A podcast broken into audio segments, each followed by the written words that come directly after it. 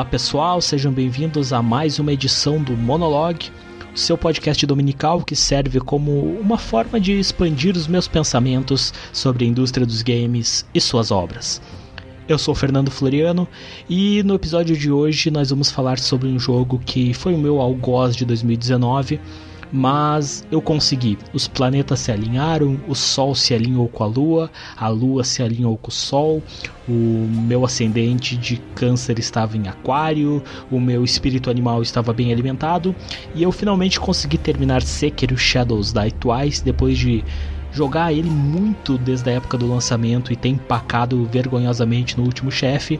Eu tive um insight, eu consegui matá-lo, algo me disse para mim instalar o jogo jogar eu o fiz, eu consegui terminar e esse podcast de hoje vai ser uma forma de closure, né? Vai ser um, um, encerramento da nossa relação.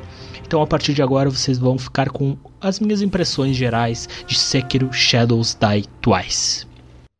Listen, Wolf. You must never forget the Shinobi Code. As your father, my word is absolute. Your master's is a close second. As of today, he is your master. Defend him with your life.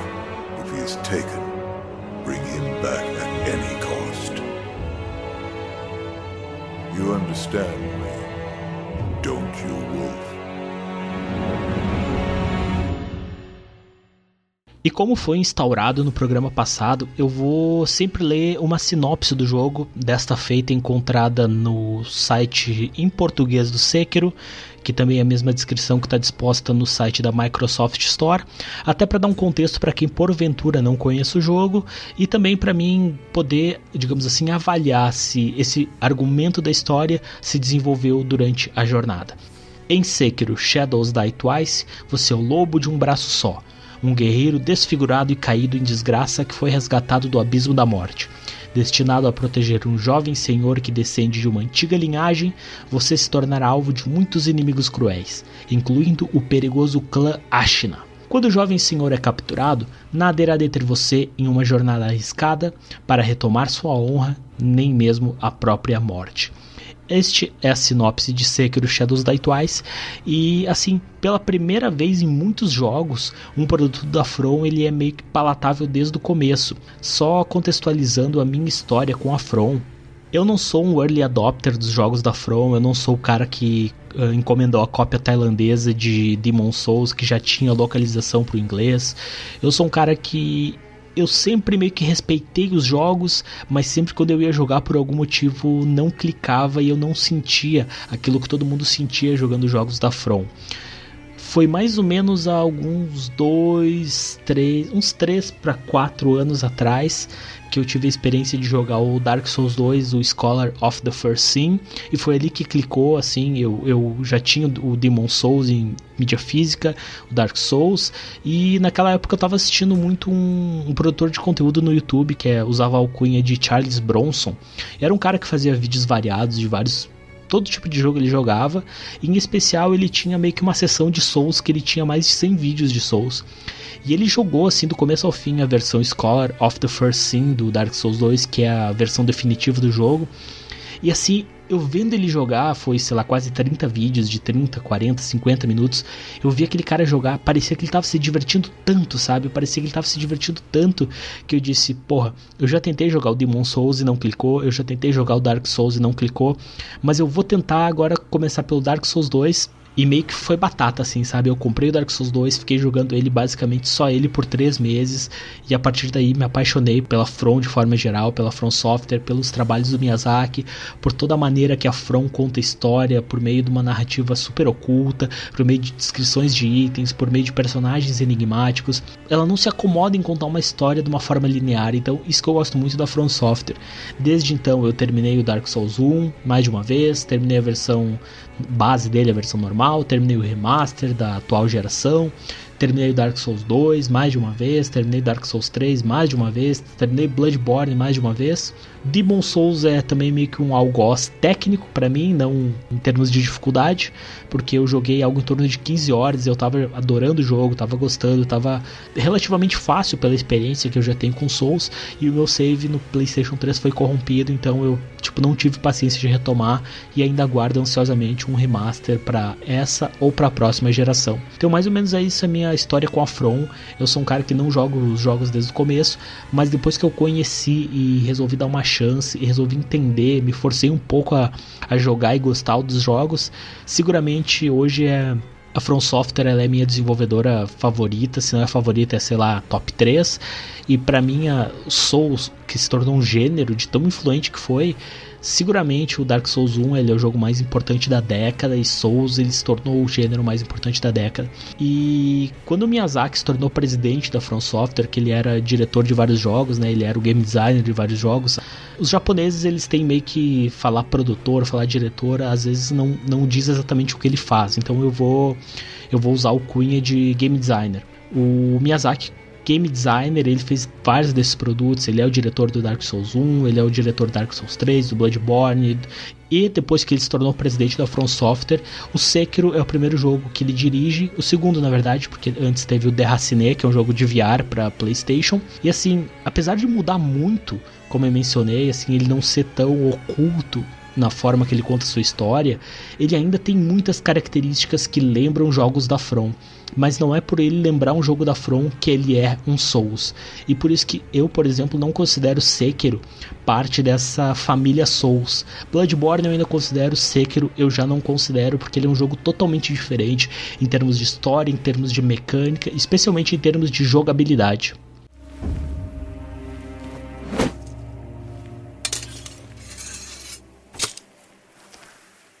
Is that all the shinobi has to offer? The divine heir will be coming with me. E algumas das diferenças entre os Souls, entre os jogos da, da série Souls e o Sekiro, eles são muito fundamentais. Por exemplo, em Souls a gente tem uma série de armas, tem várias armas, especialmente em Souls tem várias, Bloodborne tem um número mais reduzido. Em ambos os jogos tem a questão de tu trocar muito a roupa, as armaduras, e Sekiro ele já é mais contido desde essa questão, sabe? Você, nós temos apenas uma arma principal, que é uma espada, e não, não, se muda a roupinha, tu não bota armadura, espada, enfim, todos esses itens que normalmente são trocados e customizáveis em outros jogos, eles não são em Sekiro, então é uma coisa muito mais contida desde o começo. A diferença principal entre Sekiro e Dark Souls é em Sekiro tem uma questão de movimentação muito mais vertical, porque tem uma espécie de grappling hook, ele tem um gancho que ele pode se movimentar por vários locais dos cenários, assim, não é uma coisa extremamente limitada. Tem vários pontos do cenário que a gente pode escalar com esse grappling hook, com esse gancho, e isso faz parte integral do, do gameplay, sabe? Não é uma coisa que é usado como um gadget, como um, um gimmick é uma das formas principais de navegar dos cenários de Sekiro e até mesmo para interagir com os chefes, você pode usar esse gancho para se aproximar, para usar do stealth, você pode subir nos lugares e depois matar os inimigos nessa forma mais silenciosa, mais usando esse gancho para chegar nos locais. Então já tem essa questão de mobilidade do cenário que é muito diferente. Outra coisa diferente é as próteses que o nosso personagem tem, porque é um fator de história, ele perde o braço logo no começo do jogo quando ele está defendendo o Que é basicamente a nossa missão principal, que é resgatar esse garoto, que nós somos, digamos assim, o guarda-costas dele, né?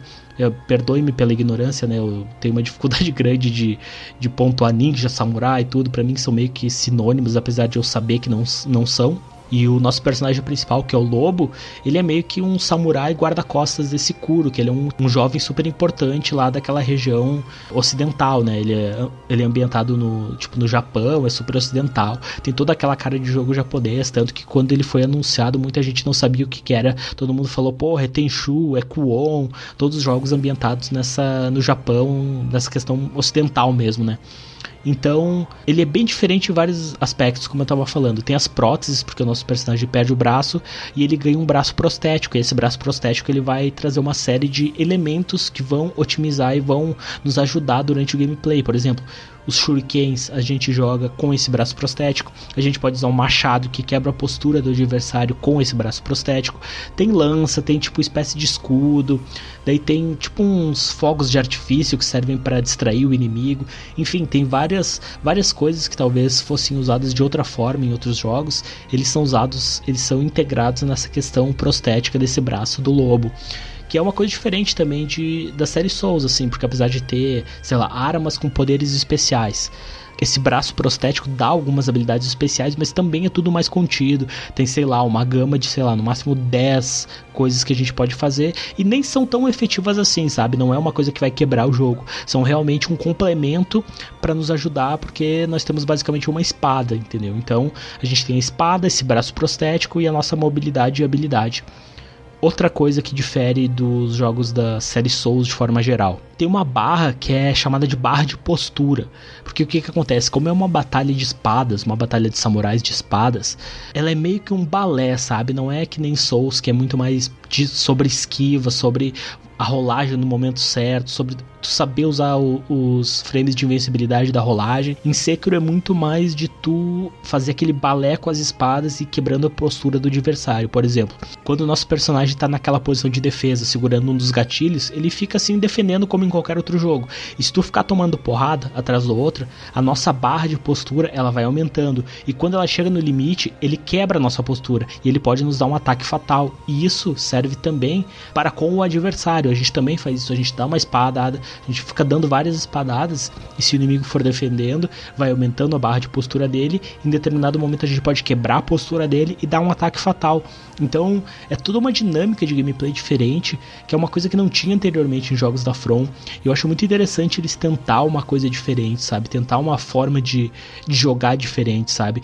E em termos de o game ser polido, o combate é muito polido, sabe? A From ela consegue fazer combates incríveis e o combate de Sekiro ele é muito polido.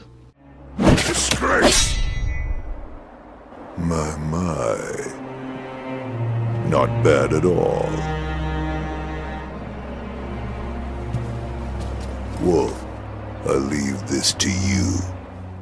Mas essa forma de jogar, de quebrar a postura do adversário, apesar de ser extremamente efetiva e ser, acho que o gadget, ser, ser, a habilidade que as pessoas mais usam se você vê um vídeo do YouTube, tem várias formas de matar o mesmo adversário. Você pode simplesmente tirar o HP dele, você pode quebrar a postura dele, você pode achar algum tipo de fraqueza, né? Como é a característica no próprio Souls, né? Tu entender o padrão e tu encontrar a melhor forma de matar aquele chefe da sua própria forma, assim. Tanto que não tem forma errada de jogar, sabe? Tem vários jeitos de jogar. E eu acho que isso é uma coisa que deve se louvar, porque o jogo permite, sabe? E não é que, ah, ele permitiu porque o jogador quebrou o jogo. Não, ele é criado, o design dele, o design dos combates, o design dos cenários, tudo é feito com tamanha maestria, com tamanha, assim, polimento que permite que o jogador jogue meio que da maneira que ele quiser, dentro, obviamente, do, das regras do jogo. Outro diferencial é que nas batalhas, assim, não é outro diferencial, porque é meio que uma coisa que já tinha em Dark Souls. Por exemplo, em Dark Souls tinha um chefe com. Você matava ele, ah, matei o chefe, que legal. De repente, ah, não, ele tem uma segunda fase. Aqui também tem isso, só que é um pouco mais explícito, porque no canto superior esquerdo, embaixo da vida do chefe, tem umas bolinhas vermelhas que elas dizem quantas fases tem o chefe. Então, se só tem uma bolinha, você finaliza ele, ele morre, beleza. Se tem duas bolinhas, ele tem duas fases e assim por diante. Os personagens em si, eu não acho eles tão carismáticos. Tem o Lobo, que ele é um cara muito mais quieto, muito mais recluso. E eu não, não tô falando isso em comparação com Dark Souls e os jogos da série Souls, porque o nosso personagem também é um personagem silencioso que representa mais o jogador do que um personagem em si. O Lobo, ele é assim, em retrospecto, ele é o personagem mais personagem, porque ele tem um nome, ele tem um background, ele tem a própria personalidade dele. Só que assim, ele é um cara de boa, assim, sabe? Ele não é um cara carismático que o jogador vai se apaixonar por ele, dizer, nossa, esse cara é carismático pra caralho, assim, sabe? Até pela situação que ele tá, eu acho que é condizente, né? Uma situação desoladora e tal, pela história do jogo e tudo que se passa, eu acho condizente. Mas, assim, eles não são personagens marcantes, assim, sabe?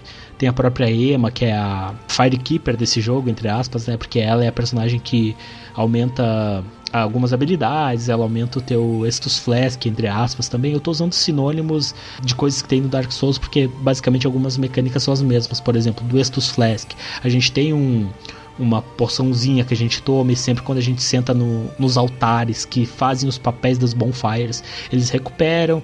Assim, tem várias coisas parecidas assim nesse termo assim. A dificuldade, eu acho que ele é um jogo bem desafiador e ele é um jogo que não vai pegar na tua mão, porque, por exemplo, na série Souls, tem o artifício de que, por exemplo, se você não está conseguindo passar de um chefe, você pode chamar ajuda. E dependendo do chefe, dependendo das circunstâncias, você pode chamar dois, três caras para te ajudar. E basicamente a dificuldade é zerada, né? Tem três pessoas te ajudando. Em Sekiro ele não tem esse copy, ele não tem nenhum elemento de multiplayer. Então o jogador ele vai ter que matar os chefes por si só, ele vai ter que encontrar uma maneira de matar o chefe, por mais que pareça impossível, que foi muitas vezes o que aconteceu comigo e foi o que aconteceu com o chefe final, porque eu cheguei no chefe final com 57 horas, eu joguei assim ele lançou no começo do ano, no primeiro trimestre, se eu não me engano, em março.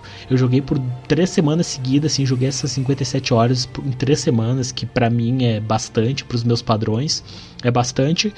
E eu cheguei no último chefe e eu disse, porra, eu não consigo me mexer nesse último chefe. Tanto que eu tentei algumas horas, tentei alguns dias, não com tanto esmero, tanto afinco. E daí eu deletei o jogo porque eu tinha chegado num limite, sabe? Eu desisti do jogo.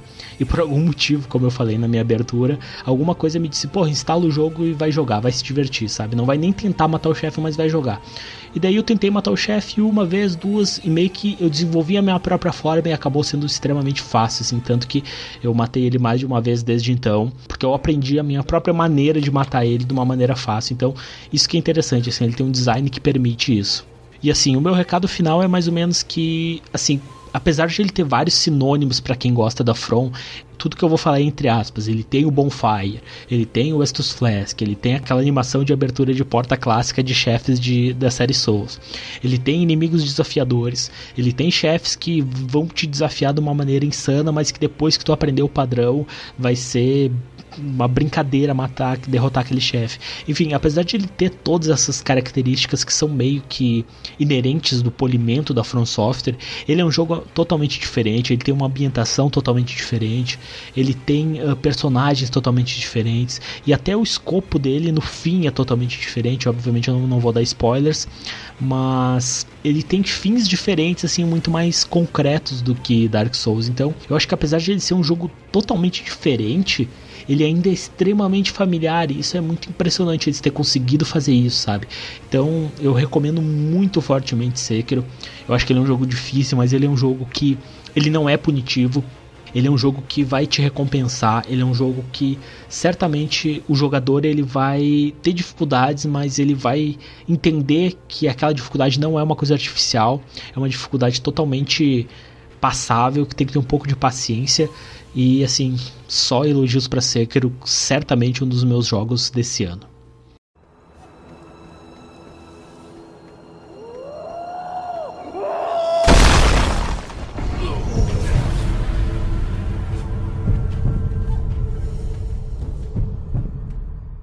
E novamente, só para reforçar os recados dos programas passados, eu peço que vocês me sigam na rede social Twitter a famosa rede social Twitter. Vocês podem tanto seguir o meu perfil pessoal, que é ferfloriano, com dois O's no fim, ou também vocês podem seguir o perfil deste podcast, que é o Projeto Celeste, que é o guarda-chuva, o projeto mãe que abarca este podcast, abarca o monologue, e que no futuro também vai contar com outros podcasts. E outra forma de entrar em contato conosco é o e-mail. Você pode novamente usar o meu e-mail pessoal, que é fer.floriano@outlook.com, ou se você preferir, pode usar o e-mail do podcast. É projetoceleste@outlook.com.